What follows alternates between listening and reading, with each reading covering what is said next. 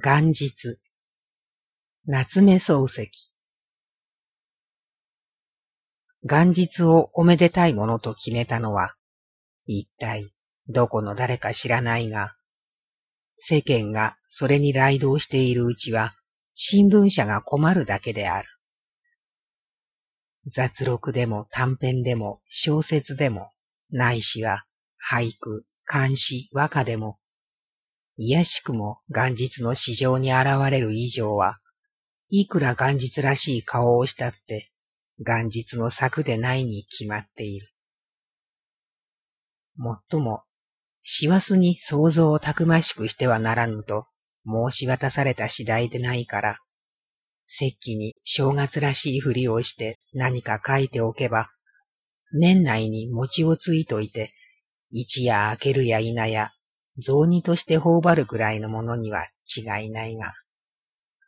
おめでたい実刑の乏しい今日、おめでたい想像などは、容易に新聞社の頭に宿るものではない。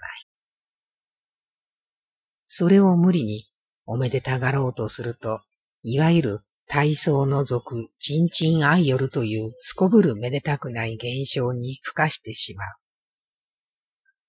諸君子はやむを得ず年にちなんで、鳥のことを書いたり、犬のことを書いたりするが、これはむしろダジャレを引き伸ばしたぐらいのもので、要するに、元日及び新年の実質とは、通用愛を犯すところなき漢字行である。いくら初釣りだって、そんな無駄話で10ページも20ページもうずめられた日には元日の新聞は単に重量において各社ともに競争するわけになるんだから、その出来不出来に対する具眼の審判者は読者のうちでただくず屋だけだろうと言われたって仕方がない。さればと言って、すでに何十ページとことが決まってる上に、頭数を揃える方が便利だというわけであってみれば、たとえ具眼者が、くず屋だろうが、教授屋だろうが、相手を選んで筆を取るなんて贅沢の言われた家業じゃない。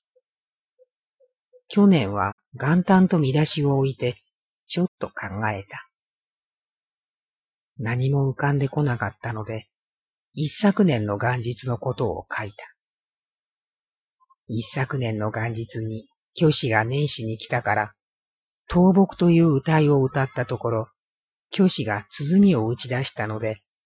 世の歌いが大崩れになったという一段を編集へ回した。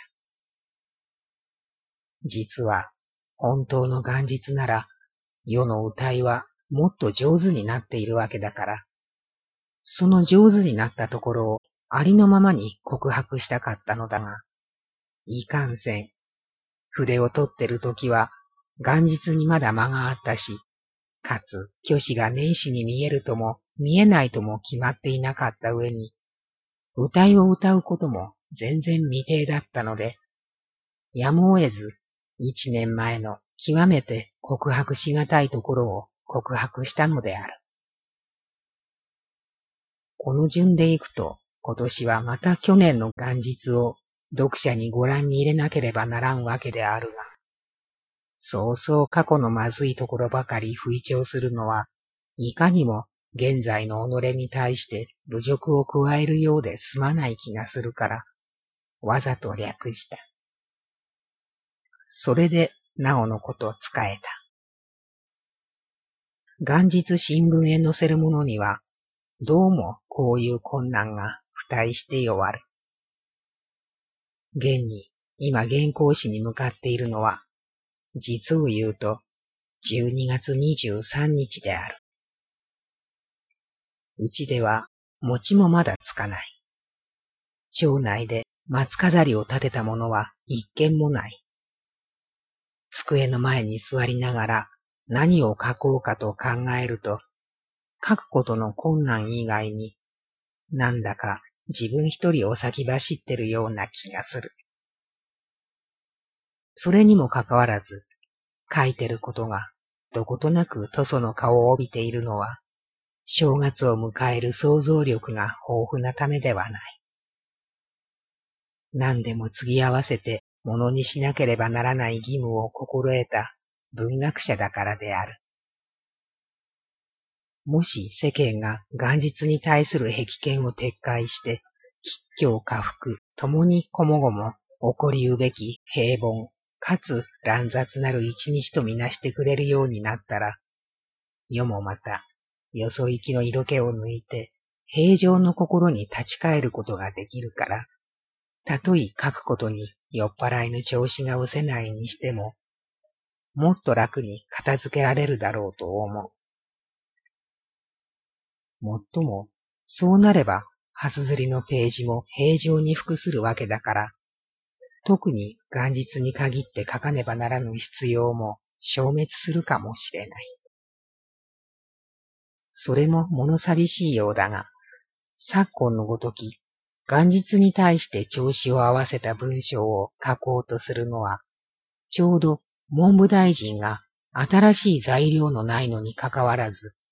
あらゆる卒業式に臨んで、祝辞を読むと一般である。